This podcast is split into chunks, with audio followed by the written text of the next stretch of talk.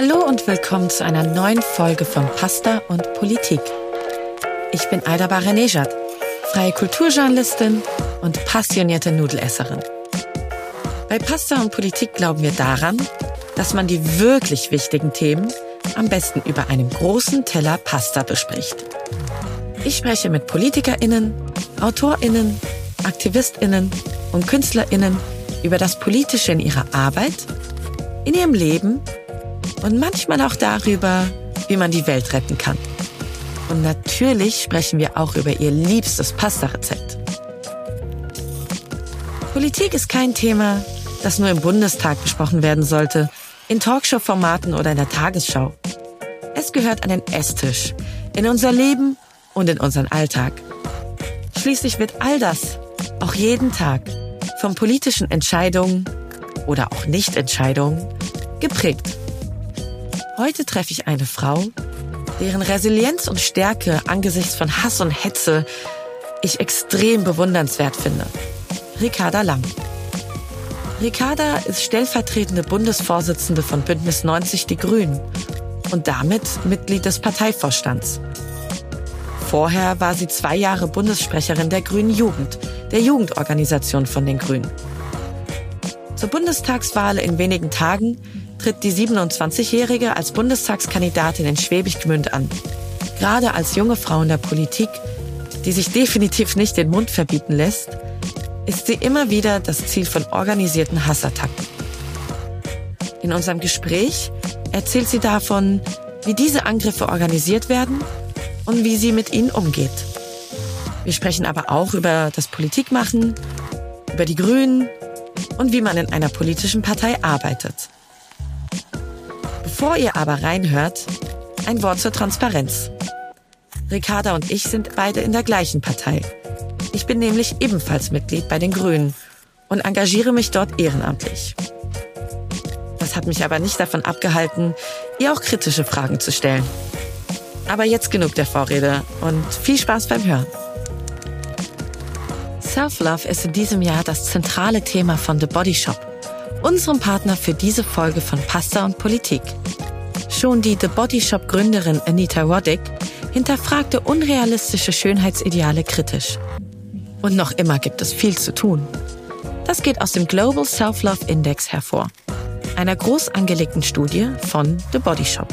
Hier gaben zum Beispiel 64 Prozent der Social-Media-NutzerInnen an, dass sie sich oft wünschen, ihr Körper wäre anders The Body Shop nimmt die Verantwortung als Unternehmen ernst und feiert einzigartige Körper, fördert Gespräche über Mental Health und bricht unnötige Tabus.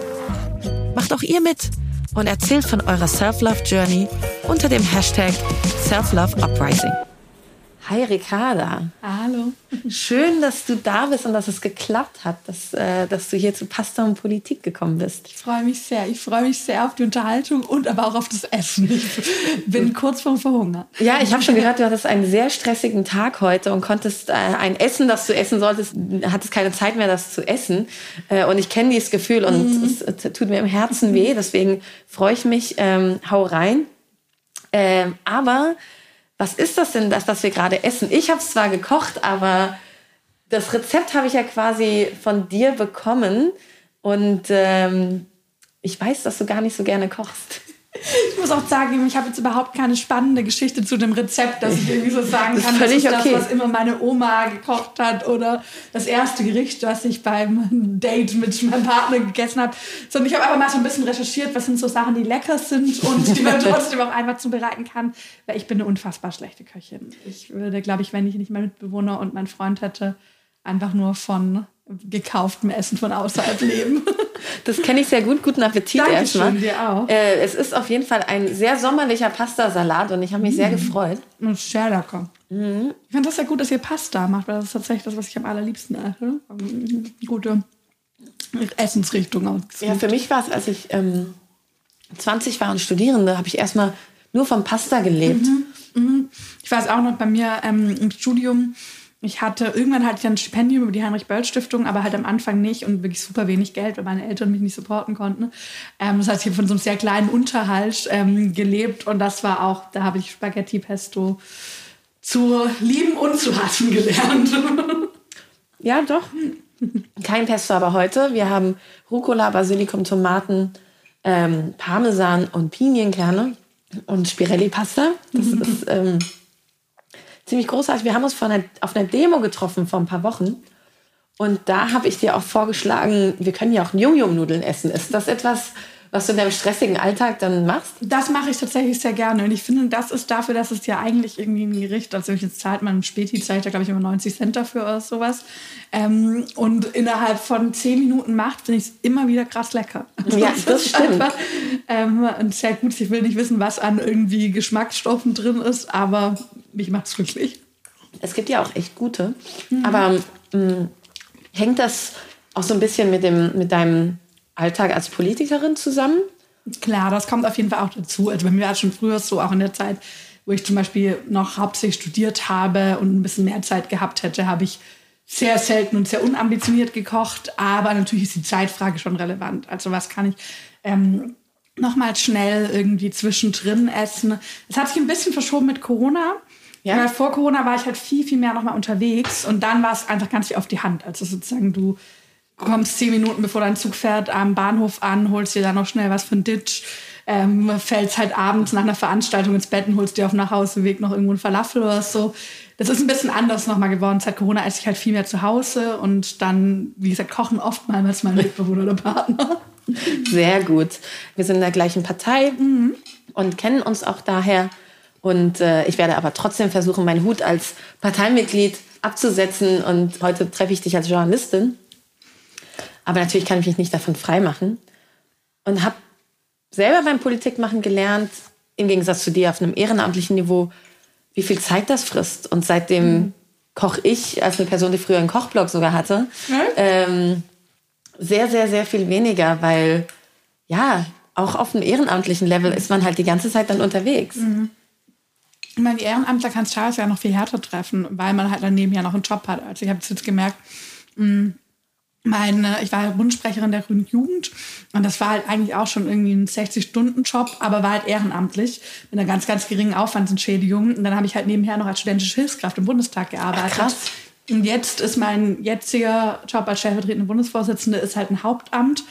Und ich merke den Unterschied. Also ich würde nicht sagen, dass ich weniger zu tun habe, aber ich kann mich halt einfach voll darauf fokussieren. Aber wenn man, wie jetzt du als Journalistin oder wenn man einfach einen, sozusagen einen ganz normalen Job arbeitet, dann halt noch jeden Abend, jedes Wochenende, das ist halt auch richtig hart. Ne? Wie kann man das denn, wie kann man denn Politik so machen, dass mehr Leute überhaupt Raum finden, mhm. da dabei zu sein? Das ist so eine Frage, die mich ganz stark beschäftigt. Einerseits, weil ich selber ähm, halt so ein bisschen nebenbei Politik mache, aber weil es mich natürlich auch interessiert, sonst hätte ich diesen Podcast nicht. Mhm. Äh, wie, wie kann man das denn gestalten, so dass Menschen mit einem Job, mehr Frauen, mehr marginalisierte Menschen mhm. sich darin überhaupt wiedersehen und überhaupt es machen können, ohne zugrunde zu gehen? Mhm. Ja, das ist eine mega spannende Frage und auch eine, auf die ich wahrscheinlich gar nicht die zufriedenstellende Antwort, weil ich glaube, keine Partei hat darauf bisher die mhm. zufriedenstellende Antwort, sonst würde auch unser Parteiensystem anders aussehen, sonst würden unsere Landtage und Bundestage anders aussehen. Mm, aber als erstes sind natürlich, glaube ich, schon diese ganz praktischen Fragen. Also wirklich gerade auch Vereinbarkeit, Familie und politisches Engagement. Das sollte natürlich keine Frauenfrage sein. Also eigentlich sollte es natürlich eine Frage sein, die irgendwie alle Eltern was angeht oder auch alle Menschen, die wollen, dass sich Eltern politisch engagieren können. Aber in der Gesellschaft, wo wir gerade leben, da muss ich ja nicht erzählen, 50 Prozent ja. unbezahlte Sorgearbeit mehr bei Frauen am Tag ist es halt schon eine sehr krasse Frauenfrage. Es ist einmal Kindererziehung, aber tatsächlich auch, das erleben wir in einer älteren äh, Altersgruppe, das Thema zu pflegende Angehörige. Das fällt oft ganz arg hinten runter, dass dann nur auf junge Mütter geschaut wird. Und das hinten runter geht, dass gerade oft die Frauen zwischen 50 bis 70 halt ganz häufig noch ihre Eltern oder ihre Schwiegereltern pflegen. Und ich glaube, man muss eigentlich dazu kommen, dass politisches Engagement nicht immer an Präsenz gemessen wird. Also dass ich nicht erst dann als wichtig im Kreisverband oder als engagiert gelte, wenn ich drei Termine in der Woche mache und wenn ich bei jeder Plakatieraktion dabei bin, sondern dass man eben auch schaut, wie können sich Leute kurzfristiger mal einbringen. Ich glaube, was super wichtig ist, klingt immer so total banal, aber es sind klare Sitzungszeiten. Oh ja. Also das ist meine Erfahrung, dass es voll dazu führt, dass Frauen sich mehr einbringen, wenn, sie, wenn ich weiß, ich gehe da hin und es fängt um 20 Uhr an Und vielleicht wird die Entscheidung, die ich wichtig finde, um 22 Uhr getroffen, vielleicht aber auch um 23.30 Uhr und vielleicht auch gar nicht mehr, weil sie vertagt wird.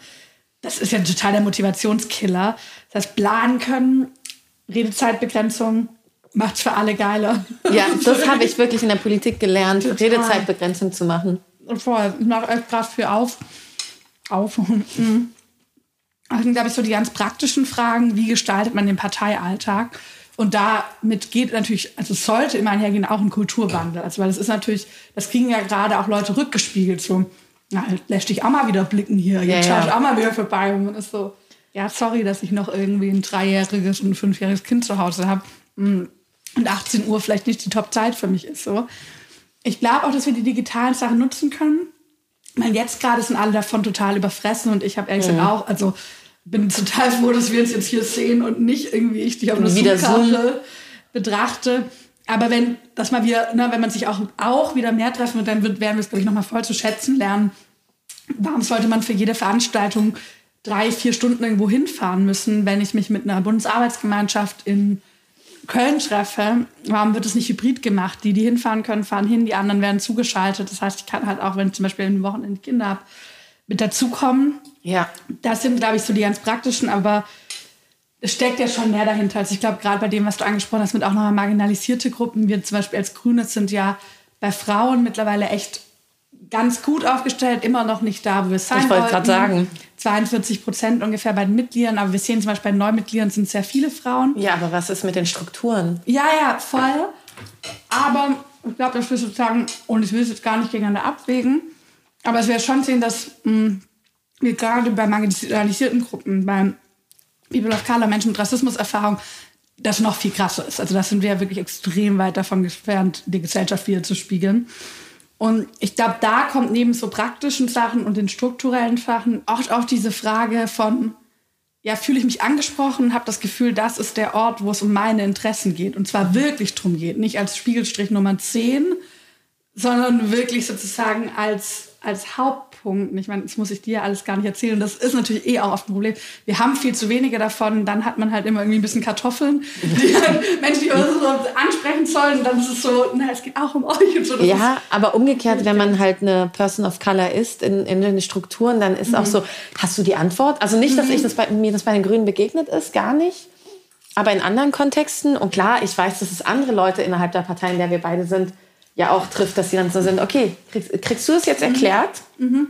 wie wir das machen? Kannst du aufräumen? Das stimmt. Kannst du uns sagen, was die Antwort ist? Ja, ja. Und ja auch, und ich finde, das habe ich eigentlich für mich auch noch gar nicht so einfach aufgelöst, weil auf der einen Seite ist es ja tatsächlich so, dass Erfahrung und eine Perspektive eine Rolle spielen. Das heißt zum Beispiel, natürlich kannst du irgendwie noch mal authentischer über Rassismuserfahrung sprechen, als ich das kann, weil ich sie nicht gemacht habe und gleichzeitig aber nicht immer die Leute sofort dieses Thema aufzudrängen, weil ich glaube, das ist auch ein Frustmoment, wie ich von ganz vielen, jetzt zum Beispiel auch queeren Leuten, die sagen, ich komme da an, oute mich als Trans, mache aber vielleicht Verkehrspolitik und ja. zack, ist es immer so, und willst dann queerpolitische Sprecherin werden und das sind deine queerpolitischen Positionen und nicht jede Transperson hat Queerpolitik als ihr Hauptthema und nicht jede irgendwie Person mit Migrationsgeschichte hat Antirassismus als ihr Hauptthema. Ja, Antirassismus ist natürlich ein großes Thema für mich, aber ja, bei mhm. beiden zum Beispiel nicht mein Hauptthema. Mhm. Nur, was hat dich denn in die Politik getrieben? Ich dachte immer, du bist dabei, seit du irgendwie 13 bist. Mhm. mhm. Ich war eigentlich als Teenager relativ unpolitisch. Wirklich? Sogar oft du? eher so ein bisschen ablehnend. Ich weiß, meine Mutter war halt, also sie war nie ein Parteimitglied, war nie in der Partei, aber sehr stark von der Frauenbewegung geprägt und war so eine klassische ja, Feministin eigentlich auch immer. Spielt ja eine große Rolle bei den Grünen, auch voll. die alte Frauenbewegung. Total und hat mir das auch immer voll mitgegeben. Und ich war also als Teenager ganz oft total ablehnend gegenüber. Ich Wirklich? hatte so voll die alten Bilder im Kopf, war so, bäh, Feministinnen rasieren sich nicht die Achseln, total ekelhaft und tragen kein BH. Und wenn eine Frau gut ist, dann kann sie ja eh alles schaffen. Oh, dieses Narrativ so. des Kapitalismus, das genau. uns äh, die ganzen Castingshows vorangebracht haben. Voll. Und das hatte ich halt so mit 14, 15 total verinnerlicht. Ist ja auch irgendwie klar, ne? man hält sich selbst irgendwie, ist ja auch cool, dass man irgendwie selbstbewusst ist. Und dann ist es ja auch schon so, dass du jetzt heutzutage viele Diskriminierungen und Ungleichheiten sind ja viel, viel unsichtbarer geworden. Also mhm. mir hat niemals gesagt mit 15, du darfst nicht an die Uni oder so, sondern das war irgendwie keine Frage für mich. Und deshalb habe ich, glaube ich, also viele Erfahrungen, die ich damals schon gemacht habe, habe ich auch im Nachhinein das einordnen gelernt, wie sehr ich auf meinen Körper reduziert wurde, wie na, ich beim Feiern gehen man irgendwie seinen Drink gehütet hat, als wäre es so der oh. heilige Gral. Aber trotzdem hatte ich, glaube ich, habe ich das selbst sehr geglaubt, dieses Aufstiegsversprechen und jeder kann doch alles werden in unserer Gesellschaft. Und gleichzeitig, und das war, glaube ich, nachher auch der Punkt, der mich sehr zu den Grünen gebracht hat, haben, wurde ich halt über meine Mutter sehr stark mit so Gerechtigkeitsfragen konfrontiert. Einmal sozusagen über ihre politischen Haltungen, aber auch einfach so ein bisschen über unser Leben, weil meine Mutter war alleinerziehend, hat als Sozialarbeiterin in einem Frauenhaus gearbeitet und während meiner Oberstufenzeit, also ich glaube, da war ich dann zwischen 17 und 18, ähm, musste dieses Frauenhaus dann auch schließen, weil es dann Geld gefehlt hat. Und dann hat sie ihren Job damals verloren. Und das war schon für mich so ein Momentum, wo ich so gedacht habe, hä, okay, das ist irgendwie so ein Job, wo wahrscheinlich jeder sagen würde, total wichtig. Also ich könnte Bundestag jede Partei fragen, wahrscheinlich auf der Straße, würde ja niemand sagen, oh, da brauchen wir nicht, total egal. Und trotzdem fehlt es an Geld. Habe ich schon davor mitbekommen, dass die Bezahlung oft nicht ausgereicht hat, dass man immer kurz vorm Burnout ist, weil es immer zu wenig Kolleginnen gibt. Und das war für mich schon so eine ganz grundlegende Gerechtigkeitsfrage. Warum wird eigentlich die Arbeit von Frauen so behandelt in unserer Gesellschaft und so wenig gewertet, obwohl es ja so einen offensichtlichen Wert hat. Und da waren dann tatsächlich damals die Grünen für mich die Partei, die das am allerstärksten irgendwie aufgegriffen hat, auch wirklich dieses, auch so ein Gerechtigkeitspunkt immer feministisch zu denken. Wie alt warst du da? Acht Filme. Ah, okay, dann konntest du also auch wählen. Genau. Mhm. Ich bin erst eingetreten. Ich habe noch, ich glaube, damals, das war kurz nach der Landtagswahl in Baden-Württemberg, als die Grünen das erste Mal gewonnen haben. Oh, krass. Ganz spannend, wenn man heute zurückschaut, weil jetzt haben ja so ein bisschen die Grünen in Baden-Württemberg eher einen, einen konservativeren Image und jetzt auch nicht nur ein Image so und es ist eher so, ja, die regieren da halt und so. Das war aber tatsächlich damals, also die CDU hatte ja davor in, in Baden-Württemberg eine Rolle, die heute, glaube ich, nicht mal mehr die CSU in Bayern hat. Also es war unvorstellbar, die zu schlagen. Und dass es sozusagen möglich ist, die CDU aus der Landesregierung zu kicken. Das war sozusagen damals dann schon so ein bisschen so ein Momentum für mich, wo ich so gemerkt habe, boah, hier geht politisch gerade richtig viel. Und mhm. ja, dann bin ich mit 18, habe ich damals einen Online-Mitgliedsbeitrag oder, oder man konnte es online beantragen, hat es noch geschickt bekommen. Ah, ich habe es komplett online gemacht. Ja, 2012 war es dann. Ich bin am Anfang aber gar nicht aktiv geworden. In Nürtingen gab es keine grüne Jugend. Das ist der Ort, wo ich aufgewachsen bin. Das ist so eine Kleinstadt zwischen Tübingen und Stuttgart. Okay, da passt so noch ein Blatt dazwischen, zwischen Tübingen und Stuttgart? da passt eine ganze Regionalbahn dazwischen. Und das Geile ist, diese Regionalbahn ist das Schwäbischste, was ich in meinem ganzen Leben getroffen habe. Weil es ist einfach so, man fährt los, Stuttgart, Bad Cannstatt, beim Katscher, und dann geht's los. Esslingen, Plochingen, Wendlingen, Nürtingen, Metzingen, Tübingen. Wow. Wow. ja, es ist sehr, Schwaben ist wild. Es ist ja, also nicht in der Namensgebung, es ist ja eintönig. Ja. genau. Und da bin ich aufgewachsen und bin dann da Mitglied geworden und hatte aber am Anfang eher so eine Unsicherheit. Soll ich da einfach mal vorbeischauen? Kann man einfach so zum Treffen gehen? wenn ja, darf man da was sagen? Schauen dann die Leute komisch an. Und hatte jetzt auch keine Freundin, mit denen ich gemeinsam hingehen konnte, weil niemand in meinem Freundeskreis irgendwie ja. Parteimitglied war. Und bin dann tatsächlich einfach so ein halbes Jahr stilles Mitglied. Und bin erst, nachdem ich nach Heidelberg gezogen bin, zum Studieren dann damals, bin ich erst ähm, aktiv geworden. Und dann direkt bei, wie heißt es nochmal, Campus Grün? Genau, was eigentlich voll der Zufall war, weil mh, hm, Rap hat damals, ich wusste, dass ich halt irgendwie eine Jugendorganisation war, das für mich so ein bisschen zugänglicher gewirkt hat. Und dann gab es halt Campus Grün, also die Grüne Hochschulgruppe in Heidelberg und die Grüne Jugend. Mhm. Und eigentlich wollte ich zur Grünen Jugend, aber die Grüne Jugend hat sich damals nur alle zwei Wochen getroffen ne? und Grün hat sich jede Woche getroffen. Und die Grüne Jugend hatte damals noch vergessen, auf ihrer Homepage anzugeben, in welchen Wochen sie sich treffen und in welchen nicht. Klingt nach der Grünen Jugend. genau. Ich glaube, mittlerweile steht da. Ich habe irgendwann drauf auch. Ich, hatte irgendwann sogar eine öffentliche Veranstaltung, wo ich das genannt habe. Und dann haben sie mir danach so geschrieben, wir haben das mittlerweile geändert.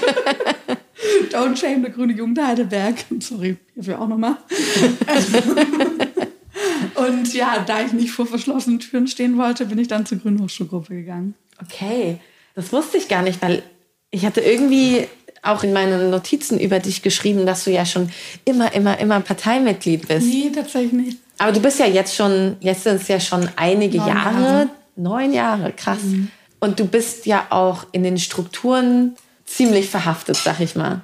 Du warst äh, im Bundesvorstand der Grünen Jugend, du warst dann gar nicht bei Campus Grün, sondern Grüne Jugend. Du hast irgendwann den Weg zurückgefunden zu der Grünen Jugend. Ich war erst bei Campus Grün Bundessprecherin und dann bei der Grünen Jugend. Und dann kam der Bundesvorstand. Aber genau, ich habe dann in der Zeit schon ganz viel auch mit der Grünen Jugend mit zusammen gemacht. Aber ähm, wenn man halt so verhaftet ist in den Strukturen, wird man nicht irgendwann total betriebsblind? Die Gefahr gibt es auf jeden Fall. Klar, ich glaube, die erleben wir alle. Ich würde sagen, was mein Vorteil ist, war dass der, die lange Zeit in der grünen Jugend, weil das, glaube ich, nicht strukturell gleichzusetzen ist mit den Grünen. Also, dass man da sozusagen nicht einfach schon die ganze Zeit in der gleichen Struktur gearbeitet hat, sondern die grüne Jugend sehr anders funktioniert hat, als dass sich, glaube ich, noch viel mehr als Mobilisierungs- und Organisierungsort verstanden hat. Viel stärker auch nochmal diesen Punkt, eine Scharnierstelle zwischen Parlamentarismus und Bewegungen. Und dadurch habe ich, glaube ich, in der grünen Jugend schon eine andere Sozialisation mitbekommen, als jetzt in der Partei sozusagen erlebe. Und da sind aber für mich ist schon oft die Frage, wie erhält man sich das? Also wie erhält man sich auch zum Beispiel eine langfristige gesellschaftliche Vision? Habe ich schon gemerkt heute in den letzten Jahren, es geht ganz schnell, dass man sich so ein bisschen im Alltag verliert. Also man, ne, heute hatte ich jetzt irgendwie von 9 bis 22 Uhr Termine und man düst da irgendwie hin und her und es macht mir Spaß, aber es kann natürlich sehr schnell dazu führen, dass man eine langfristige Perspektive verliert. Und ich habe aber, glaube ich, das große Glück, dass ich aus der grünen Jugend sehr enge Freundschaften mitgenommen habe zum Beispiel meine Co-stellvertretende Bundesvorsitzende Jamila Schäfer. Und wir uns immer wieder ganz aktiv Zeit nehmen, wo wir sagen, hey, jetzt fahren wir irgendwie mal raus, nehmen uns irgendwie ein Wochenende, einen Tag frei und überlegen mal, machen wir es noch, warum wir angefangen haben? Sind wir auf dem richtigen Weg? Ähm, wo, ja, wo ist man vielleicht auch mal irgendwie so aus Versehen ein bisschen vom Weg abgekommen? Was ist der Zweck von dem, was wir tun? Und das hilft mir total. Ja, weil ich stelle mir das schwierig vor, wenn man auch so viel Zeit investiert hat und Energie investiert hat und so formative Jahre deiner Ausbildung und deine 20er ja darin investiert hast, dann zu sagen, okay, ich mache was anderes. In seiner Arbeit macht man manchmal auch Dinge, die man nicht hundertprozentig sonst machen würde, wenn es nicht die Arbeit wäre. Mhm. Ähm, und ich frage mich, wie man sich das beibehält in der Politik, immer noch die, die inhaltliche Motivation zu haben, mhm. auch auf dem Level, wie du das operierst. Mhm. Also so jetzt als Bundestagskandidatin ja. zum Beispiel. Also ich glaube, es ist total wichtig, sich immer wieder irgendwie ins Gedächtnis zu rufen, warum habe ich angefangen, warum mache ich das, was sind wirklich so die Themen, die mich antreiben. Und wie gesagt, ich habe mir da wie so, ja, über einfach über Freundschaften und persönliche Kontakte, auch meine Büroleiterin war davor, politische Geschäftsführerin, als ich Sprecherin war in der Grünen Jugend. Also sind sozusagen auch in die jetzige Rolle als Team angetreten, haben gesagt, okay, wir wollen die Gesellschaft verändern, wir wollen vielleicht auch die Grünen ein bisschen verändern. Ähm, das heißt, ich habe so ein bisschen wie so institutionalisierte Kontrollen auch. Ähm, die da für mich total wichtig sind. Ich hatte vor kurzem, ich weiß nicht, ob es ein Podcast war oder ein Text oder so von ähm, äh, Bundestagsabgeordneten, die jetzt aufhören. Und da war zum Beispiel Fabio De Masi von der Linkspartei dabei. Super Typ. Ja, finde ich auch sehr, sehr, also sowohl inhaltlich in der Finanzpolitik als auch jetzt diesen Blick, den er irgendwie auf den politischen Betrieb und er meinte da, ja, Politik ist schon am Ende eine Droge irgendwie. Ja. Und das stimmt natürlich voll. Eigentlich will ich sagen, eigentlich wäre Politik besser, wenn man kein großes Ego dafür bräuchte, weil das natürlich auch schon wieder dazu führt, dass es sich für eine bestimmte Gruppe anfühlt. So wie Politik gerade läuft, hilft es zumindest, das zu haben, würde ich mal sagen. Und das führt dann natürlich dazu, dass man dann immer ganz viel Resonanz bekommt. Also jeden Tag viel Rückmeldung. Es kann ja auch mal Negatives sein, aber es gibt dann natürlich schon so ein eigenes Relevanzgefühl irgendwie. Ja. Und das kann ich mir vorstellen, oder würde ich jetzt auch gar nicht bei mir irgendwie abstreiten, dass das irgendwie ganz schnell zu einer Droge auch werden kann und zu was, was man gar nicht mehr aufhören kann. Ich denke für mich immer, ich fange jetzt einfach sehr früh an. Also ich meine, ich habe irgendwie, ja, bin jetzt mit 25 in Hauptamt gekommen, mit 23 habe ich mich eigentlich dafür entschieden, meine ganze Zeit der Politik zu widmen. Komme jetzt hoffentlich mit 27 in den Bundestag. Und wenn ich eins hoffe, ist einmal, dass ich keine Zynikerin werde und zweitens, dass ich irgendwann einen würdevollen Abschied finde. Also, dass ich es irgendwann schaffe, für mich selbst, wenn es nicht zu spät ist oder wenn ich nicht auch schon vielleicht Zynikerin geworden bin, sondern irgendwann zu sagen, that's it. Und ich meine, so jung wie ich bin, werde ich noch mal ein anderes Leben nach der Politik haben, auch wenn ich jetzt nicht weiß, wie es aussieht. Hast du einen Plan B? Keinen festen, nee. Also ich habe so ein paar Sachen, die ich interessant fände, aber dafür ist es gerade noch zu, zu fokussiert jetzt ja, auf die Gegenwart. Ja, ich finde das ganz interessant. Ähm was du sagst, in Würde gehen, weil jetzt, wo gerade neue Wahlen sind und nicht, nicht unbedingt innerhalb der Partei, sondern so generell, wenn ich mit Freunden auch spreche, die jetzt nicht in Parteien organisiert sind oder in anderen Parteien, ähm, dass man über irgendwie altgediente Politiker, die halt jetzt schon sehr lange irgendwie im Bundestag sind oder im Landtag sind oder so, dann sagt, ja, ja, die Leute bleiben da drin, bis sie mit den Füßen zuvorderst rausgetragen werden. Ziemlich respektlos, manchmal ein bisschen lustig, vor allem respektlos, aber zeigt ja auch, es ist so, glaube ich, jetzt relativ schwer, von dieser Droge runterzukommen, wie du Total. sie nennst. Ja, ja, also ich glaube, nochmal was ganz anderes zu machen, das ist super schwierig.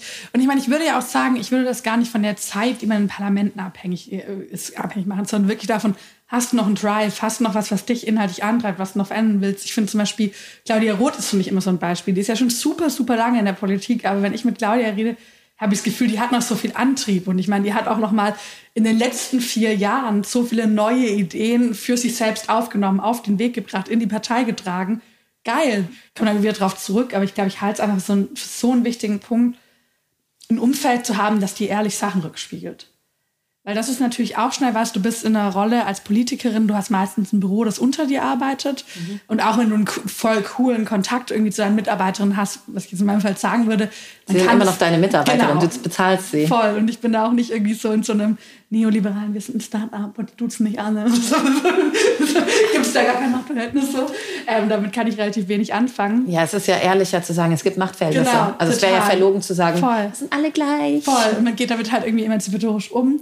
Ähm, aber dadurch, und, ne, und du bist irgendwie schnell dann auch natürlich in einem Kreis und man haben alle großen Respekt vor einer Bundestagsabgeordneten und so. Und deshalb glaube ich, dass es schon schnell laufen kann, dass es nur noch wenige Leute gibt, die dir wirklich mal ein ehrliches Feedback geben können. Und das ist aber, glaube ich, so unfassbar wichtig. Also mal Leute sagen können, Ricarda, du hast dich gerade komplett verrannt bei diesem Thema oder ähm, deine Eigenwahrnehmung ist da gerade irgendwie wirklich ein bisschen ne, schief gelaufen. Ist das Dass jemand gesagt hat, Alter, was machst du da? Ja, auf jeden Fall. Also meine Büroleiterin macht das eigentlich oft.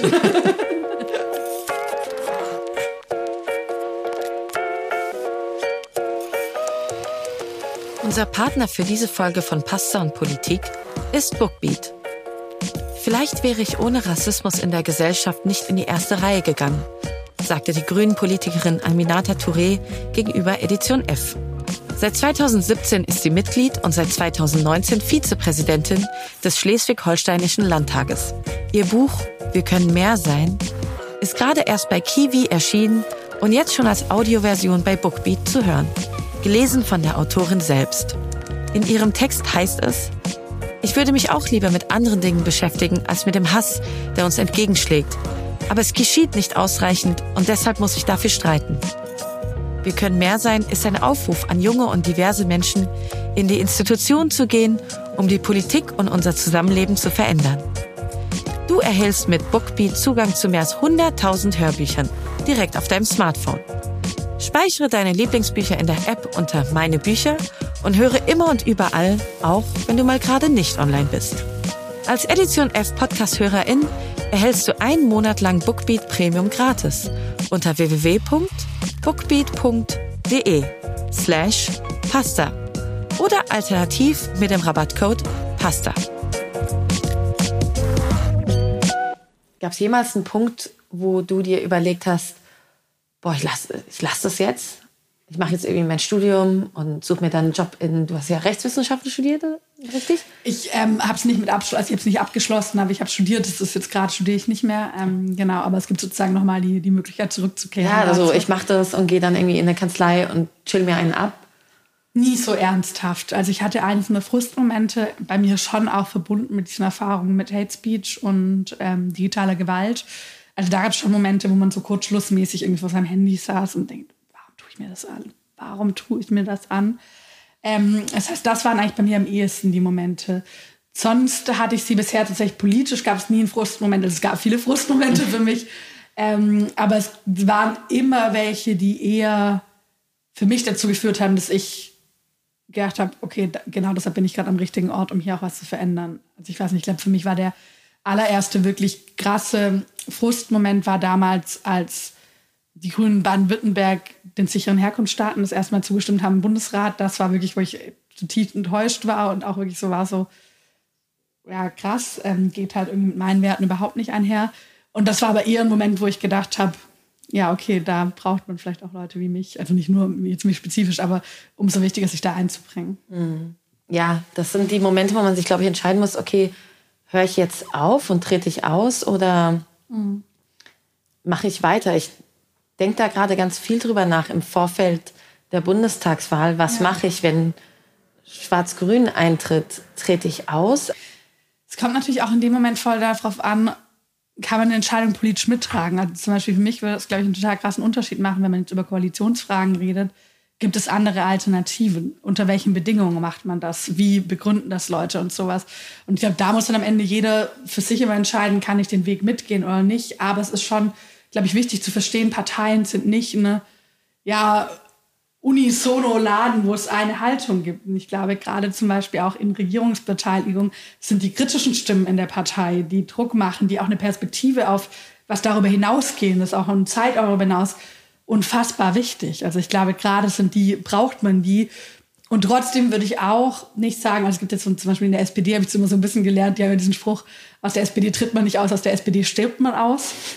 Und das war tatsächlich nie mein Verhältnis zur Partei. Ich, ne, ich bin unglaublich dankbar für alles, was die Grünen mir ermöglicht haben.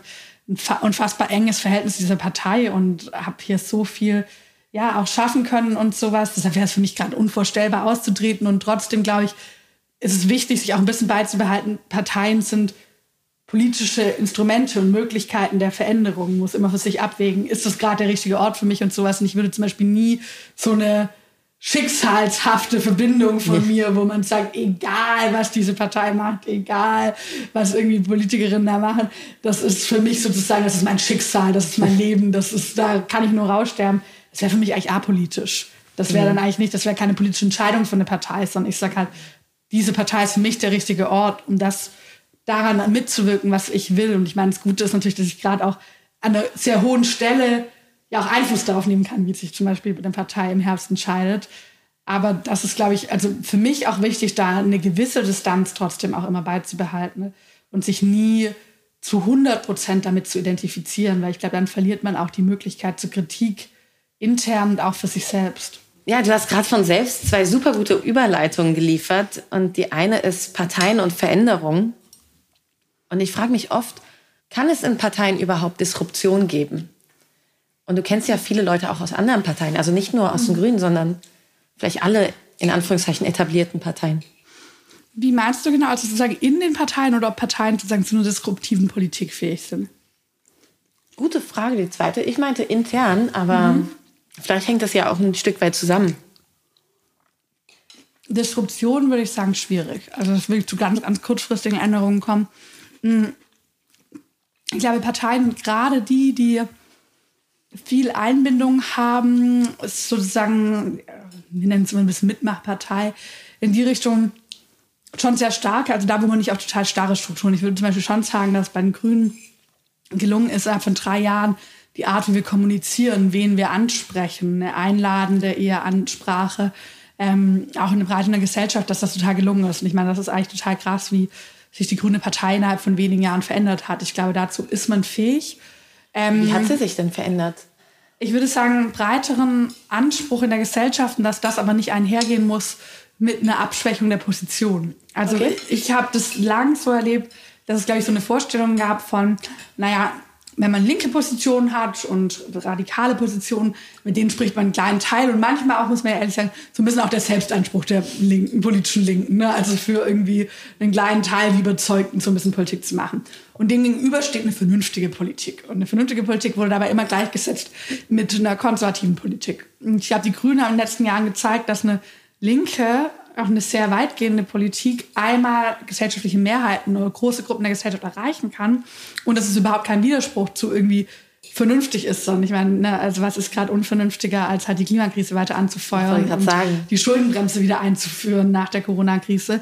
Und das kommunikativ zu schaffen, da haben sich schon auch die Grünen selbst dafür sehr verändert in den letzten Jahren. Mehr auf die eigenen Inhalte fokussiert, weniger auf dieses Abarbeiten am politischen Gegner, sehr auf den Teamgedanken, sehr auf auch ein Organisations, also dass man auch in der Partei immer Menschen organisiert und für die eigenen Menschen, also die eigenen Mitglieder auch da ist.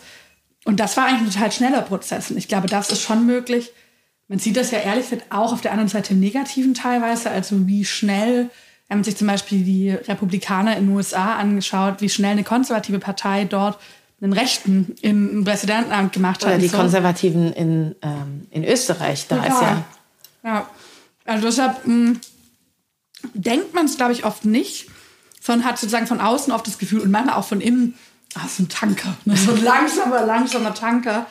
Aber eigentlich merkt man schon, je nachdem, welche Menschen gerade Verantwortung tragen, kann man schon so eine Partei unfassbar stark prägen. Und ich habe auch, das ist nicht nur, was nur von oben kommt, sondern also ich habe das Gefühl, diesen Prozess sind ja auch die Mitglieder bei uns mitgegangen und haben sich damit auch vielleicht irgendwie verändert, zu neu dazugekommen. Mhm.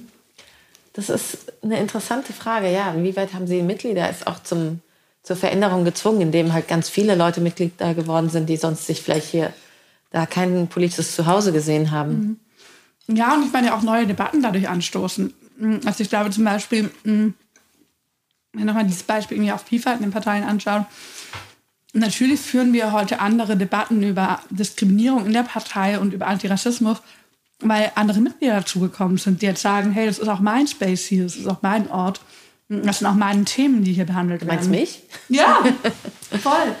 Also es macht, es macht ja wirklich einen Unterschied so. Also, ne, dass Leute wie du da sind und sowas, das verändert das, die Themen, mit denen sich die Partei beschäftigt. Ähm, ein Thema, mit dem du dich beschäftigen musst äh, und was ich leider auch kenne, wobei ich sagen muss, Gott sei Dank nicht in der Extremität wie du war, äh, die Überleitung, die du vorhin selbst geschaffen hast, mhm. das Thema Hate Speech, weil du ja ziemlich viel als junge Frau in der Politik einfach ertragen musst und abbekommst.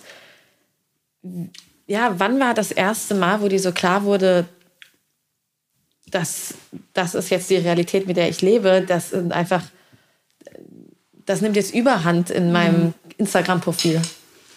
Instagram ist tatsächlich bei mir immer die netteste Plattform. Ah. Habe ich immer das Gefühl, das ist so alles noch ein bisschen flauschig. Netter als TikTok? Ja, TikTok, ich kriege immer super viele rechte Kommentare. Ich habe ein Video zum Thema Benzinpreis gemacht. Und es ist tatsächlich, also muss man sagen, die Rechten sind ja immer relativ geschickt daran, sich neue soziale Medien anzueignen. Und es gibt auch sehr, sehr viele so Hate-Kommentare ähm, äh, oder auch so Hate-Videos, wo Leute irgendwie falsche Informationen verbreiten, was die Verbotspartei in Anführungszeichen der Grünen angeht und so. Also das ist relativ krass. Bei mir ist tatsächlich, also Mischung aus Facebook und Twitter am schlimmsten. Mhm. Facebook ist dauerhaft, hat so den ranzigsten Ton. Aber Twitter kann halt total explodieren. Also da hast du dann ja teilweise irgendwie Shitstorms, wo du halt 3000 Tweets hast oder so in der Stunde. Das ich denke halt auch dreimal drüber nach, was ich poste. Total. Und ich habe nur eine Handvoll Follower. Ja. Also bei mir war, glaube ich, der erste Moment, wo es so richtig krass war, es war da das erste, war so ein richtigen Shitstorm. Da hatte ich damals einen Klimapass gefordert. Also dass Menschen, die auf pazifischen Inselstaaten leben und durch die Klimakrise ihre Heimat verlieren, die ihnen ja wirklich einfach weggespült wird, die halt staatenlos werden, dass die das Recht bekommen, in europäische Länder, die besonders stark zur Klimakrise beigetragen haben, zu emigrieren. Mega gute Idee. Ja, voll, ne? Finde ich auch. Ich finde es auch nach wie vor sehr richtig. Ähm, und da wusste ich natürlich, dass das ein provokanter Vorschlag ist. Also gerade ne, irgendwie, wo wir ja in Deutschland doch oft eigentlich die Migrationsdebatte in den letzten Jahren von Abwehrdebatten geprägt war, aber ich hatte ja schon erwartet damals noch, dass die Leute damit inhaltlich auseinandersetzen. Und da hatte ich wirklich das erste Mal so einen krassen Shitstorm mit Hunderten bis Tausenden Kommentaren in der Minute und Postkarten, wie an unsere Wunschgeschäftsstelle. Postkarten. Postkarten. Richtig weird. Da auch so, so Ansichtskarten, wo wir so Ansichtskarten aus irgendwie dem Kaff in Bayern geschickt haben und da irgendwie auch draufgeschrieben haben, wie sie einen so vergewaltigen würden. Das war so, okay, nicht so nett. Das ist irgendwie eine weirde Mischung. Wer geht in einen Postkartenladen, holt sich so eine nette Postkarte und schreibt dann sowas da drauf. Ob die dann extra die schönste oder extra die hässlichste auch. ausgesucht haben? Ja, freue ich mich auch. Ja, ganz schön eigentlich. ähm, ja, und da mh, mm, war das, das erste Mal, wo ich so richtig krass erlebt habe. Das war schon, ja, also ich meine, damit war auch, auch so, ich meine, ich habe sehr, sehr viel Support bekommen aus der Partei und auch darüber hinweg. Ich muss auch sagen, wir haben, glaube ich, als Partei, als Zivilgesellschaft in den letzten Jahren auch gelernt. Also ich habe mich mal mit Renate Künast unterhalten eine ältere Politikerin die ja auch wahnsinnig viel abkriegt. Genau, die wahnsinnig viel abkriegt und die hat zu den allerersten Leuten gehört hat bei den Grünen, die so einen richtig großen Shitstorm hatte. Und die meinte halt zu mir, so schlimm, wie sie es natürlich findet, zu sehen, dass es heute immer noch so ein Thema ist, aber dass es auch gleichzeitig schön ist zu sehen, wie anders sich die Partei verhält. Dass es halt Solidarität gibt, dass es breite Unterstützung gibt, dass man nicht anfängt darüber zu diskutieren, hättest du vielleicht ein bisschen anders formulieren sollen oder so. Und das war immer meine Erfahrung. Gleichzeitig habe ich natürlich auch manchmal diese Rückmeldung bekommen, ich glaube, insbesondere von Leuten, die es gut gemeint haben, also jetzt gar nicht von Leuten, die irgendwie negativ waren mir gegenüber. So ein bisschen dieses, naja, das gehört halt dazu. Da muss man sich halt dran gewöhnen. Da kommen wir wieder zurück zu, zur Politik als Tanker. Genau. Ja, und auch so dieses, da muss man sich halt ein dickes Fell wachsen lassen. Und das finde ich halt ein total frustrierendes Ding, weil ich will mich daran gar nicht gewöhnen. Ich will mir auch ehrlich kein dickes Fell wachsen lassen, weil ich finde es eigentlich eine totale Stärke in der Politik, menschlich zu bleiben, zugänglich zu bleiben. Und ich glaube, wenn wir das sozusagen einfach als Normalität akzeptieren, dann verlieren wir ganz viele Menschen. Und dann gehen halt irgendwann nur noch die Leute in die Politik, die sagen, boah, ich habe so einen Panzer und mich irgendwie bringt nichts aus der Bahn. Das sind wenig Menschen. Das sind auch nicht immer die Menschen, die man braucht in der Politik. Und ich glaube, das ist sozusagen, das ist für mich individuell scheiße, aber ich habe keinen Bock, mich daran zu gewöhnen, irgendwie hässliche Fotze genannt zu werden. Das ist aber auch für die Politik als Ganzes ein Problem, wenn man sozusagen so einen dicken Panzer und so eine kranke Abgehärtetheit auch irgendwie das alles mitzumachen, wenn man das halt zur Voraussetzung dafür macht, demokratisch teilzuhaben.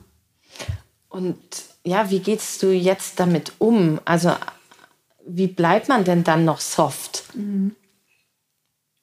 Ich finde, Jacinda Ardern, die Präsidentin von der die hat immer so was ganz schön gesagt, wo sie meinte, you can be strong and soft at the same time. Also das ist ja nicht das heißt, dass ich einfach alles mitmache oder mich in eine Opferrolle begebe. Ähm, ich rede darüber. Es hilft mir persönlich, weil man in so einem gewissen Maße die Deutungsmacht über seine eigene Erfahrung zurückgewinnt. Weil man ja in dieser Situation ist man ja oft in so einer passiven Position.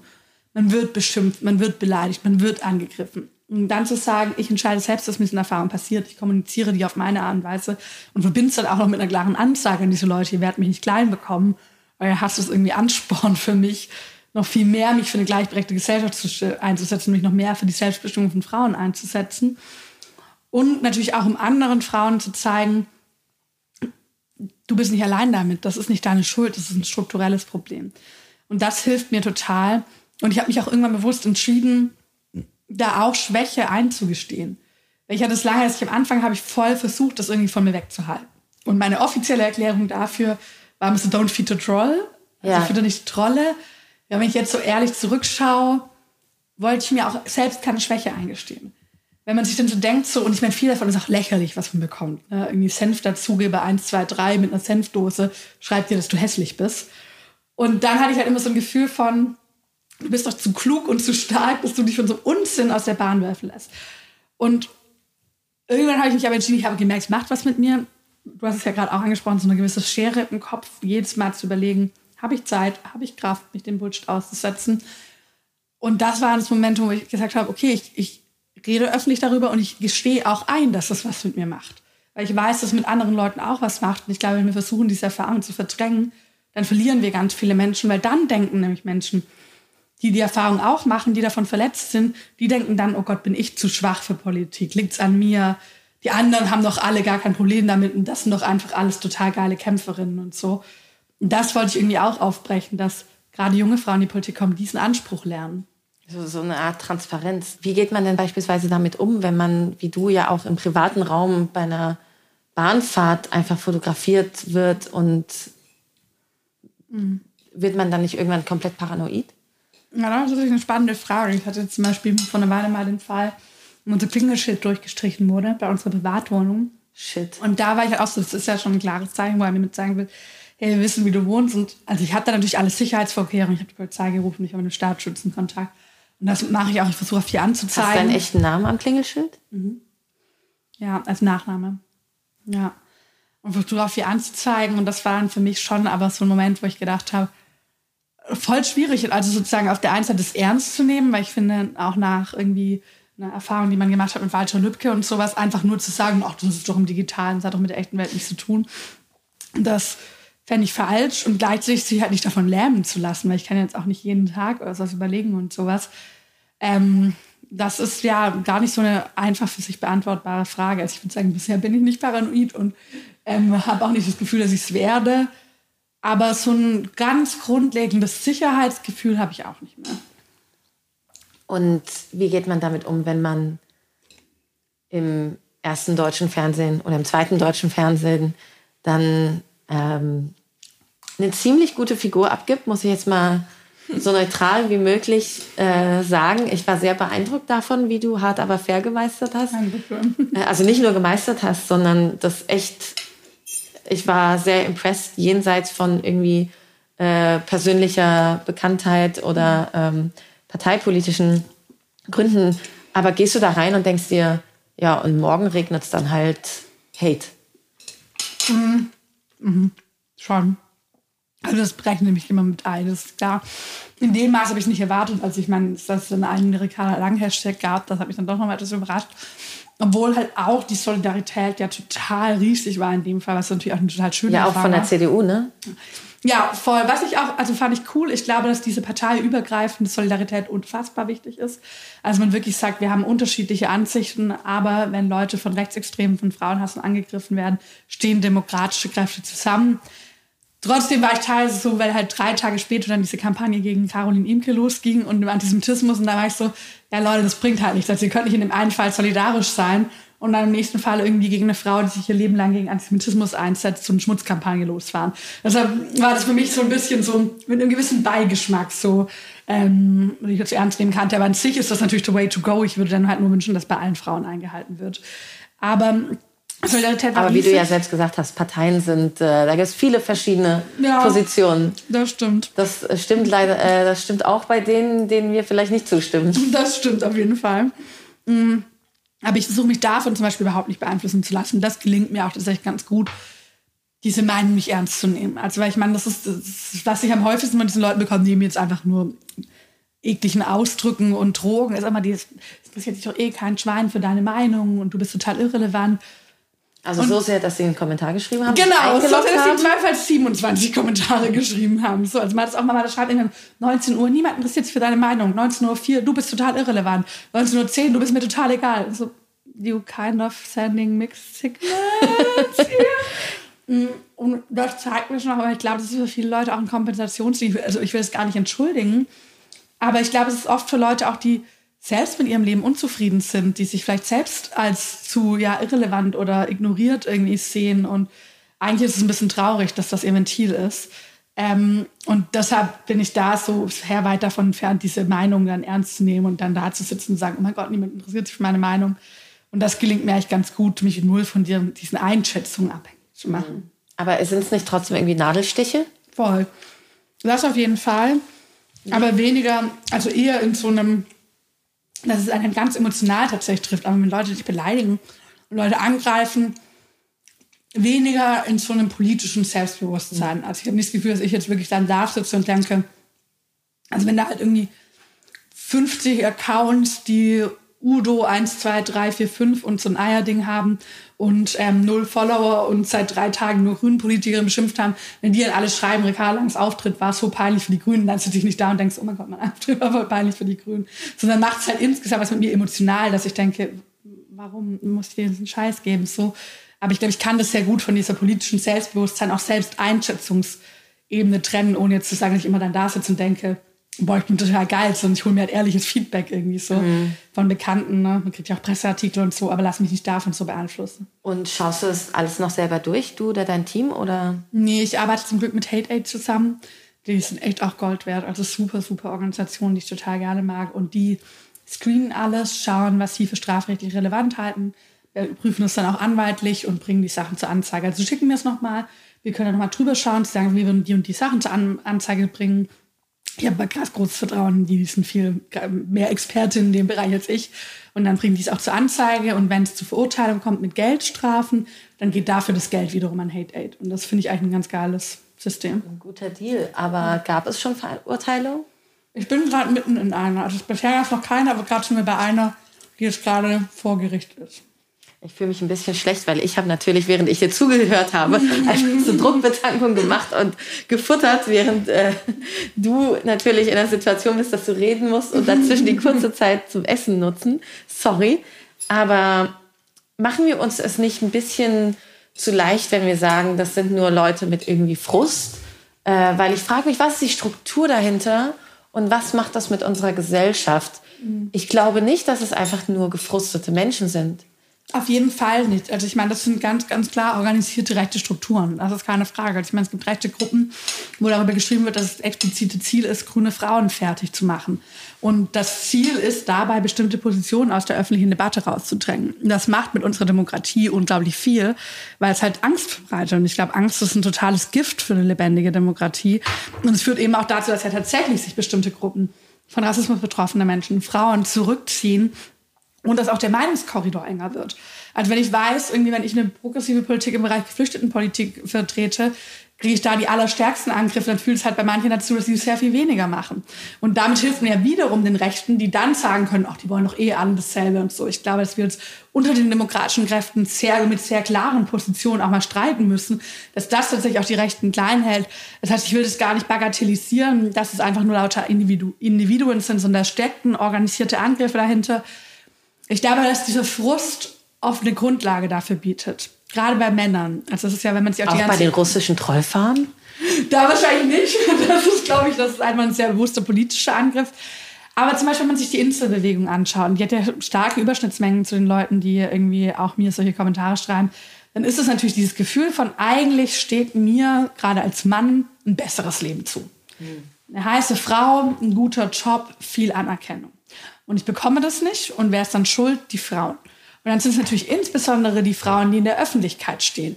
Die Frauen, die aus meiner Sicht eigentlich mir unterlegen sein sollten, ein Objekt meiner Begierde sein sollten, die aber da als Subjekt auftreten, selbstbewusst eine politische Meinung vertreten. Und das macht es sozusagen, also ich glaube, zu analysieren, was da auch an Frust, Enttäuschung und auch ein Ohnmachtsgefühl dahinter steckt, das macht es gar nicht weniger schlimm. Also das, das, ist für mich gar keine Entschuldigung, sondern das ist natürlich am Ende ein, Anspruchshal ein Anspruchs Vorstellungen, die ganz viele Männer auch gegenüber Frauen haben, die da halt konterkariert wird und was dann in Hass, Gewalt, rechtes Gedankengut mündet. Die Frage ist, glaube ich, halt, wie können wir dem entgegenstellen? Also wie können wir eigentlich unsere Gesellschaft anders aufstellen? Da würde ich zum Beispiel schon sagen, auch eine Auseinandersetzung mit Männlichkeit. Also was gibt es eigentlich für Männlichkeitsbilder in unserer Gesellschaft? Welche, wie passen die in eine gleichberechtigte Gesellschaft? Wie können wir davon wegkommen, dass Männlichkeit mit Dominanz über Frauen gleichgesetzt wird und vielleicht auch Männlichkeit auf eine Art und Weise definiert, dass ich also Mann genug bin, gleichberechtigt mit einer Frau mir Arbeit, Lohn, Kindererziehung zu teilen. Und das sind, glaube ich, schon die, die Ursachen die es auch anzugehen gilt. Also mehr Elternzeit, weniger Hasskommentare. Ich weiß nicht, ob das aufgeht, liebe Ricarda. Nicht so direkt, natürlich nicht. Also natürlich muss man ganz klar auch juristisch, staatlich gegen diese ähm, Hasskommentare vorgehen. Natürlich gibt es ja sehr klar rechtsorganisierte, aber man muss sich ja schon immer schauen, wo finden Rechte den Nährboden für ihre mhm. Ideologie, wo erreichen die Menschen. Und es wird nicht kurzfristig, also genau, es ist jetzt nicht, dass wenn ich sage, ähm, mehr Elternzeit für Väter, dann zack, oder irgendwie andere Bildungssystem. Aber langfristig müssen wir uns ja schon ein bisschen damit beschäftigen. Also ich würde zum Beispiel mal sagen, rechtes Gedankengut, Rassismus müssen wir ganz klare Grenze setzen. Also AfD, na, ich ähm, rede nicht mit der AfD, ich arbeite nicht mit der AfD, gar keine Frage. Und es braucht sozusagen ja eigentlich eine Ausgrenzung von rechten Gedankengut, muss man tatsächlich so sagen, in der Demokratie. Und trotzdem ist, glaube ich, die Frage von, wie schaffen wir es langfristig, einen Nährboden da zu entziehen. Und das sozusagen zu trennen von, ich entschuldige direkt die Leute, die gerade das machen und überlege mir trotzdem, wie schaffe ich eine solidarische Gesellschaft, in der irgendwann eben Rechte weniger Mobilisierungspotenzial haben, weil sie eben weniger auf Konkurrenz, auf Geschlechterrollen, auf ähm, diese Gefühle, auch die damit einhergehen, treffen. Das muss, ist für mich schon auch als Antifaschisten tatsächlich eine Aufgabe, neben dem ganz konkreten ne, gegen Demos organisieren, auf Blockaden gehen und den Rechten irgendwie zu zeigen, wo die Grenze ist, finde ich gleichzeitig schon auch die Frage, wie schaffen wir irgendwann eine solidarische Gesellschaft, in der es vielleicht gar nicht mehr eine Rolle spielt. Schon spannend. Sie hat Antifaschistin gesagt. ich ich habe tatsächlich mal nicht wirklich Hasskommentare an der Grenze. Jemand hat sich, hat versucht, mich anzuschwärzen bei einer Redaktion, für die ich gearbeitet hatte. Das war eine, eine große US-amerikanische Zeitung. Ja. Ähm, und die haben, ich glaube, mein Twitter verlinkt. Mhm. Und da steht drin irgendwie Journalistin, äh, Promovendin, Antifaschistin, Parteimitglied bei den Grünen. Ja. Und diese Person hat mich dann versucht anzuschwärzen, in großen Anführungszeichen, bei dieser Zeitung. She's a member of Antifa. und du zahlst, du zahlst einen guten Mitgliedsbeitrag. Ja, mein, dafür kriege ich aber auch meine Antifa-Karte und so weiter. Ich fand das herrlich. Aber das wollte ich gar nicht sagen, sondern ähm, ich finde das total spannend, was du sagst. Das erinnert mich an einen Artikel in der New York Times vor so zwei Jahren, der so ziemlich Furore gemacht hat, der auch sich ähm, gestützt hat auf Studien, behandelte Deutschland ähm, und so Teile, Regionen in Deutschland, wo sehr viele Frauen abgewandert sind. Mhm. Und dass dort ähm, rechtsextreme bis komplett faschistoide Parteien extrem erfolgreich sind ja. im Vergleich zum Rest Deutschlands. Wenn Frauen weg sind und queere Menschen sich nicht wohlfühlen, dann bleibt da nur Frust und Toxic Masculinity anscheinend ja. übrig. Also ich will das gar nicht über einen Kamm scheren, aber. Aber die Tendenzen gibt es auf jeden Fall. Und dann kommt ja noch dazu diese Frage von, äh, zählen ich und meine Region? Und natürlich macht es was mit Menschen, wenn das Schwimmbad schließt, der Jugendclub schließt, der ne, irgendwie ähm, irgendwann gar kein Bus mehr fährt. Und ich meine, ich glaube, dass halt in der deutschen Debatte oft diese Differenzierung fehlt zwischen, ich kann über Nährboden und Ursächlichkeiten reden, die auch keine Monokausalen gibt. Also ich meine, es gibt irgendwie Professoren, die im Prenzlauer Berg leben und ein wirklich gut abgesichertes Leben haben, die AfD Beatrix wählen. von Stott oder lebt die in AfD Mitte. in Parlamente gehen, genau. Das ist natürlich die Monokausal. Man sieht ja schon in Studien gerade auch, dass es diese Zusammenhänge gibt. Und ich glaube, dass schnell in der deutschen Debatte das so ineinander geworfen wird, wenn ich über dieses Abgehängtsein rede, nutzt sich das als Entschuldigung. Und das Und ist, ist halt das nicht das klassistisch dann schnell? Nee, das würde ich nicht sagen. Also ich finde, über Probleme, die eben auch mit Armut einhergehen, zu sprechen, nicht automatisch klassistisch. Ich glaube, es ist sogar relativ wichtig. Was macht es mit Leuten und wofür bietet es auch Nährboden? Ich glaube, davor die Augen zu verschließen, fände ich auch falsch. Was wiederum, glaube ich, total falsch wäre, wäre zu sagen, arme Menschen wählen immer die AfD oder das ist sozusagen dann. Oder die sind so dumm, die wählen nur die AfD. Genau. Ich meine, sowas hört man ja leider sehr schnell kommt, glaube ich, aus dem Frust der Leute, aber ich finde das ja. super problematisch. Total. Und es stimmt ja auch nicht mal. Also ich glaube nicht, dass die Leute aus Dummheit die AfD wählen. Und auch nicht aus Unwissen. Die Leute kennen sehr gut die Programme mittlerweile der AfD. Gibt es ja jetzt schon ein paar Jahre. Ja, genau. Also es ist sozusagen, das finde ich auch, also es ist ein total falscher Eindruck, weshalb ich zum Beispiel auch der Meinung bin, da wenn gerne irgendwie als die Antwort auf den Rechtsruck dann Bildung genommen wird. So, ich bin voll dafür, mehr in Bildung zu investieren, gerade um zum Beispiel soziale Ungleichheiten aufzunehmen, aber ich halte für einen Trugschluss zu denken, Bildung sei die Antwort auf den Rechtsruck, weil einmal gibt es sehr viele Gebildete, die rechts sind. Zweitens ist es überhaupt nicht so, dass alle Leute, die weniger Bildung haben, rechts wählen. Und drittens ist es nicht so, dass die Leute kein Wissen haben über die AfD. Die AfD wird heutzutage schon lange nicht mehr trotz, sondern wegen ihren Inhalten gewählt. Hm. Und wie kann man dem begegnen, ähm, jedes Schwimmbad äh, offen halten und für jede Bahnverbindung kämpfen? Oder kann man da strukturell tiefer gehen? Weil das klingt für mich ehrlich gesagt nach so Symptome behandeln und vielleicht sogar ein Stück weit auch symbolpolitisch. Mhm. Das will ich tatsächlich gar nicht sagen, dass es nur Symbole sind, sondern es hängt ja schon auch ganz, ganz stark mit der Lebensrealität ab von Leuten. Und insbesondere ehrlicherweise von den Leuten, die wenig Geld haben. Also ich habe heute irgendwie auf Twitter, das glaube ich jemand geschrieben, ein armer Staat, das können sich nur reiche Menschen leisten. Ne? Und das ist ja eigentlich das voll stimmt. der Punkt. Ne? Also sozusagen, mhm, wenn der öffentliche Bolzplatz schlägt, die Leute, die sich einen guten Fußballclub in der Stadt in die Ecke leisten können, so who cares? Die Leute, die das halt nicht können, für die ist das relevant.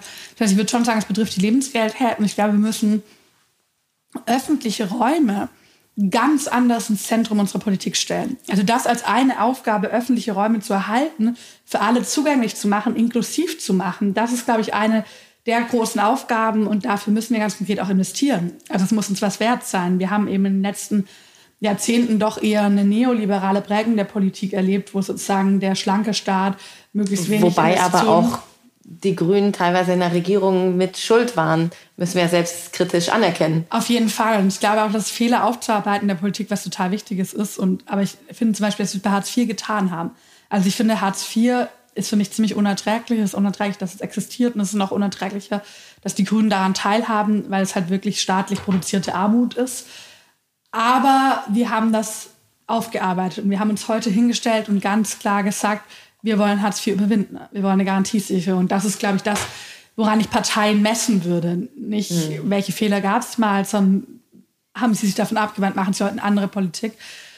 Und deshalb würde ich halt sagen, dieses, glaube ich, diese Investitionsfrage ist eine zutiefst politische, weil sich da halt diese Frage von öffentlichen Räumen entscheidet. Und ich glaube, das wird am Ende auch wirklich für eine Demokratie, weil das natürlich was von meinem Vertrauen in Politik was ausmacht. Also ich glaube, wenn ich sozusagen den Staat in meinem Leben eigentlich immer als schwinden, beziehungsweise gar nicht mehr als meine Grundversorgung von einer guten Klinik, in die ich kann, irgendwie eine Freizeitgestaltung und sowas. Wenn ich das nicht mehr wahrnehme, dann verliere ich natürlich auch Vertrauen in Politik. Und ich glaube, das ist da so ein bisschen die Gefahr. Das heißt, das wirklich als eigentlich auch zentrale Aufgabe der Politik, diese öffentlichen Räume zu schaffen, ne? dann aber auch inklusiv zu gestalten auf eine Art und Weise, wie Begegnung möglich wird, das ist total wichtig. Aber ist es nicht schwierig, das teilweise mh, mm, bei den Grünen unterzubringen, bei einer Partei, die ja von außen, ich würde aus meiner Perspektive, aus Friedrichshain-Kreuzberg, natürlich sagen, dass es nicht so ist, aber ich sehe natürlich, dass andere Teile der Partei anders denken als ich. Als Partei der Anführungszeichen Besserverdiener mhm. ähm, kann man das, kann man dann alle überzeugen oder wollen dann alle in ihrem, das theoretisch, aber nicht in ihrem, mhm. Nicht in ihrem Hintergarten, wie man das auf Englisch sagen würde, not in their backyard. Ja. Ich glaube, es ist wichtig, da zu unterscheiden zwischen, äh, für wen mache ich Politik und was sind gerade im Moment unsere Mitglieder. Und wenn man sich anschaut, unser politisches Angebot ist es ein ganz klares. Ich glaube, wir waren selten so sozialpolitisch links und progressiv aufgestellt wie jetzt. Wir haben den Mindestlohn 12 Euro, Garantiesicherung statt Hartz IV, Schuldenbremse, ähm, reformieren viel mehr Investitionen. Das heißt, das ist alles da und ich glaube, das ist ein ganz wichtiger Punkt. Und dann ist aber natürlich die Frage von, wie sind wir selbst aufgestellt? Und da ist es natürlich so, dass wir gerade noch einen großen Anteil von Besserverdienten haben. Das ist nicht sozusagen, dass es die ganze Partei ist. Ich meine, ich bin auch mit meiner Geschichte irgendwie zu den Grünen gekommen aber dass es überproportional vieles sind. Und das, ich glaube, diese Lücke gilt es zu schließen, weil am Ende, ich habe ja vorher gesagt, für mich ist Politik auch immer Organisierung. Für mich heißt Politik auch immer, dass Leute selbst irgendwie mitentscheiden und mitwirken können. Und das heißt, ich will nicht nur, dass wir Politik für Menschen mit wenig Geld machen, sondern ich will, dass bei uns Menschen, die vielleicht am härtesten von den Einsparungssozialsystemen getroffen wurden, dass die bei uns Politik machen, um Hartz IV abzuschaffen und um ihre eigene Situation zu verbessern. Und ich glaube, das ist der Punkt, wo wir gerade noch die Schwäche haben. Nicht unbedingt in der programmatischen, aber welche Leute erreichen wir? Das ist dann, glaube ich, eine Frage von Glaubwürdigkeit. Also glauben uns diese Menschen, dass es um sie geht und um Ansprache. Also sie zu sehen, das ist für mich auch der Ort, wo ich das machen kann. Und ich glaube, da wird ehrlich gesagt ganz viel auch vom Laufe dieses Jahres abhängen, weil natürlich viele Leute hinschauen werden in den Koalitionsverhandlungen. Sind das die Punkte, die ihr fallen lasst? Oder sind das die Punkte, die ihr scharf stellt? Sind das die Punkte, für die ihr kämpft? Oder sind das die Punkte, die irgendwie gegen eine Klimaschutzmaßnahme verdielt werden? Und ich weiß, was meine Rolle sein wird, mich dafür einsetzen, dass es eben äh, ja, Ersteres ist und nichts weiteres. Ich drücke ganz feste die Daumen, Dankeschön. dass es klappt. Aber ist das nicht so ein naiver Punkt der Grünen, dass man denkt, unsere Inhalte allein reichen? Das sieht man ja gerade an, der, an dem sehr schmutzigen Wahlkampf. Ich habe jetzt gar nicht die Debatte um Annalena Baerbock angesprochen, und ich, weil ich finde, die ist nur ein Symptom für etwas, was viel größer ist und was wir ja auch angesprochen haben, die, die Rolle von Frauen in der Politik und so. Aber auch ist es nicht eine Naivität der Grünen zu glauben, ja, wir machen jetzt Inhalte. Und dann hören die Leute schon zu. Ich würde sagen, so glauben wir es ja gar nicht. Also wenn wir es so glauben würden. Also wir in Friedrichshain-Kreuzberg glauben das. Und manchmal bin ich mir nicht sicher, ob das eine gute Idee war. nee, also ich glaube, in Politik geht schon neben Inhalten schon um zwei Sachen. Das eine ist Hegemonie. Also schaffen wir es wirklich eine gesellschaftliche Stimmung. Nicht nur wir erzählen euch das mal, sondern dass sich wirklich an den Grundeinstellungen in der Gesellschaft und an dem, was sozusagen mehrheitsfähig ist, auch was verändert. Und das Zweite ist natürlich auch Macht. Also und ich glaube, das, ist, das erleben wir gerade in diesem Wahlkampf ganz extrem ähm, es ist eine Interessensfrage an vielen Stellen. Also es war auch für mich ganz spannend, weil, glaube ich, viele Grüne jetzt auf die Angriffe, die es gab in den letzten Monaten, für die war es so ganz, warum sind jetzt allgemein zu uns so? Und ich war so ein bisschen, naja, warum haben sie uns denn halt nicht lieb? Ein Interesse an Veränderungen haben und weil sie ein Interesse am halt Status quo haben und da teilweise natürlich auch ganz knallharte ökonomische Interessen dahinter stehen. Und mir hat es total geholfen. Ich finde, wenn man da auch so eine gewisse gesellschaftskritische Analyse hat, es kann einem voll helfen, wenn man das dann viel weniger persönlich nimmt. Also ich bin so, ja klar, warum wir es machen so. Und wir müssen das halt aufdecken und wir müssen dafür sorgen, dass diese Interessen nicht mehr die sind, die sich gesellschaftlich durchsetzen, weil ja eine ganz große Mehrheit profitiert von der anderen Politik. Also der ganz große Teil der Bevölkerung, schauen wir uns die Steuerfrage an. Wir entlasten in überwiegendem Maße ähm, Gering- und Verdienerinnen und Mittelschicht. Die Union entlastet Gutverdienerinnen. Das ist ein kleiner Teil der Gesellschaft. Die Konservativen haben es lange Zeit geschafft, auch über dieses Label Volkspartei den Eindruck zu erwecken, sie machen für die ganze Gesellschaft Politik. Sie machen aber eigentlich für einen ganz, ganz kleinen Teil der Gesellschaft Politik. Und wir machen ja eigentlich Politik für eine Mehrheit in dieser Gesellschaft. Und ich glaube, da auch diesen Interessenspunkt selbst zu setzen, zu sagen, was ist in eurem Interesse? Ist es nicht in deinem Interesse, nicht nur zu sagen, hey, es wäre voll schön, wenn wir irgendwie mehr, weniger Hartz IV mehr, und bessere Jobs und so, sondern zu sagen, ist ja auch in deinem Interesse. Also willst du irgendwie, ne, ähm, dass es dir steuerlich besser geht oder dass es dir steuerlich schlechter geht? Das dann zu einem kollektiven, auch solidarischen Momentum zusammenzubinden, das ist dann natürlich die, die Aufgabe, das ist nicht bei so einem reinen, kaufen Sie die Grünen, das ist das beste Sperrangebot und so. Aber ich glaube, das ist schon ein Verständnis von Macht, Hegemonie und Interessen ist unerlässlich in der Politik. Eine Frage, die mir fast schon unangenehm ist zu stellen, aber sie interessiert mich doch. Meinst du, dass der Hate, den du leider erleben musstest und erleben musst und wahrscheinlich auch den Rest deiner politischen Karriere erleben wirst, dich abgehärtet hat zu dem, wie heftig dieser Wahlkampf geführt wird? Ja, wahrscheinlich schon. Also ich habe ja vorher gesagt, eigentlich will ich das nicht. Ähm, äh, aber klar, natürlich macht das was mit einem und man hat irgendwann einfach einen Gewohnheitseffekt. Also ich habe zum Beispiel gemerkt, wir haben ja auch Stellen, wo es Leute hinmelden können, wenn sie irgendwie Hate-Nachrichten oder Falschmeldungen bekommen. Und manchmal bekomme ich ein bisschen mit, was da hingeschickt wird und bin dann bei einzelnen so, das findet ihr schlimm? Und dann ich mir so, ja klar, also dann will ich das erste Mal Erfahrung machen. Ich will es auch gar nicht mit absprechen. Es ist ja nicht irgendwie keine Olympiade und der, der die meisten Hate-Kommentare hat, gewinnt und so. Und ich wäre froh, wenn es nicht so wäre. Aber ja, ich merke das schon jetzt gerade in diesem Wahlkampf, dass ich, glaube ich, auf manche Sachen vielleicht nochmal vorbereitet oder einfach manche Sachen mich nicht so schockieren, weil ich sie schon davor erlebt habe. Das ist einerseits traurig. Ich, ich finde ja dieses Sprichwort, was dich nicht umbringt, macht dich nur stärker, eigentlich ganz schlimm, aber mhm. ich glaube, ein bisschen davon. Bis, ich will, man will ja nicht stumpf werden. Ich habe irgendwann auf Instagram mal so gesehen, what doesn't kill you gives you drama. das, das ist, das, damit kann ich leben. Aber klar, natürlich hat es was. Und ich meine, es hat natürlich auch manchmal so ein jetzt erst recht Moment. Also wenn du halt immer wieder diesen Hass bekommst und merkst, wie Leute dich in ihre, deine Schranken weisen wollen, dann zu sagen, nee Leute, ist nicht jetzt erst recht so. Das kann auch eine Quelle der Stärke sein. Das ist ja nicht die schönste, aber es war es für mich schon auf jeden Fall auch auf den letzten Jahren. Dann bleibt mir nur noch meine Abschlussfrage, die ich allen Personen stelle. Mhm. Und zwar, mit welcher Person aus der Zeitgeschichte, lebendig oder tot, würdest du denn am liebsten einen Teller Pasta essen?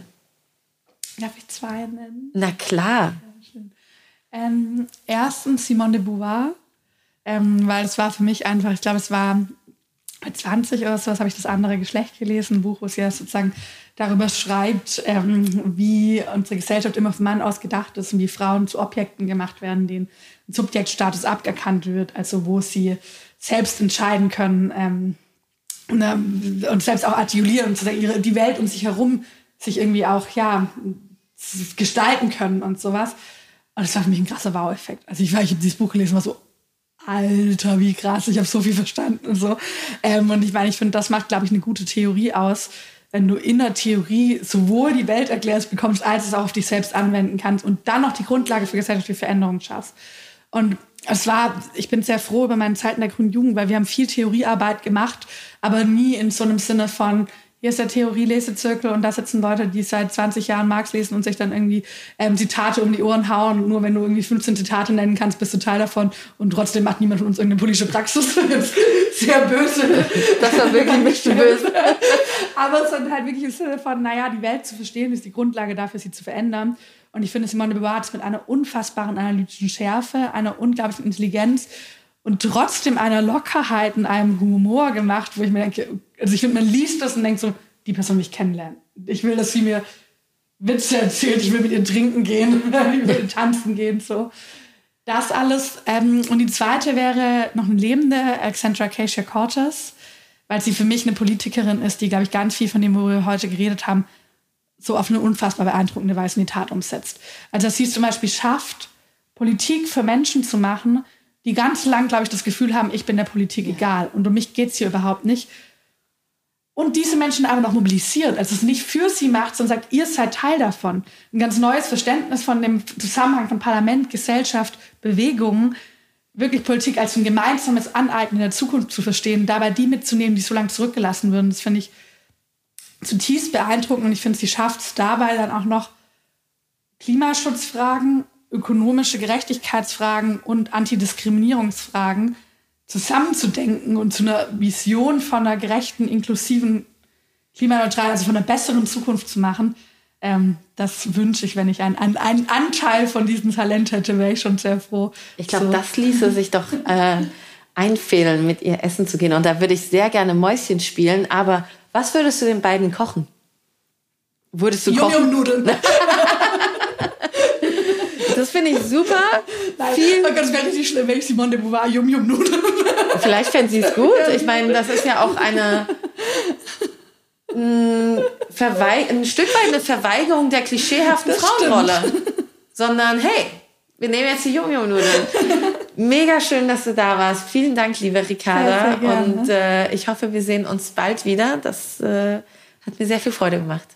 Ja, sehr schönes Format. Ich freue mich darauf, die anderen Folgen zu hören. Die wirst du bald hören. äh, ja, bis bald. Bis dann. Tschüss. Hallo, ich bin Anne und ich bin zuständig für den Podcast-Bereich bei Edition F. Ich hoffe, euch hat diese Folge von Pasta und Politik gefallen. Wollt ihr noch mehr Frauen kennenlernen, die euch inspirieren, die Vorbild sind, die euch vielleicht neue Wege zeigen? Am 16. und 17. September geht der Female Future Force Day in die nächste Runde. Dieses Jahr als virtuelle Konferenz unter dem Motto Inspire Me, Inspire You, Inspire Change mit spannenden Panels, Talks, Live-Podcasts und Masterclasses. Mit dem Code PASTA bekommt ihr 15% Rabatt. Also holt euch schnell eines der begehrten Tickets unter editionf.com slash Female Future Force Day und seid dabei. Pasta und Politik ist eine Produktion von Edition F. Redaktion Aida Baranejad, Anne-Kathrin Heyer, Carmen Maywald und Mona Siegers. Ton und Schnitt Elmar Weiler.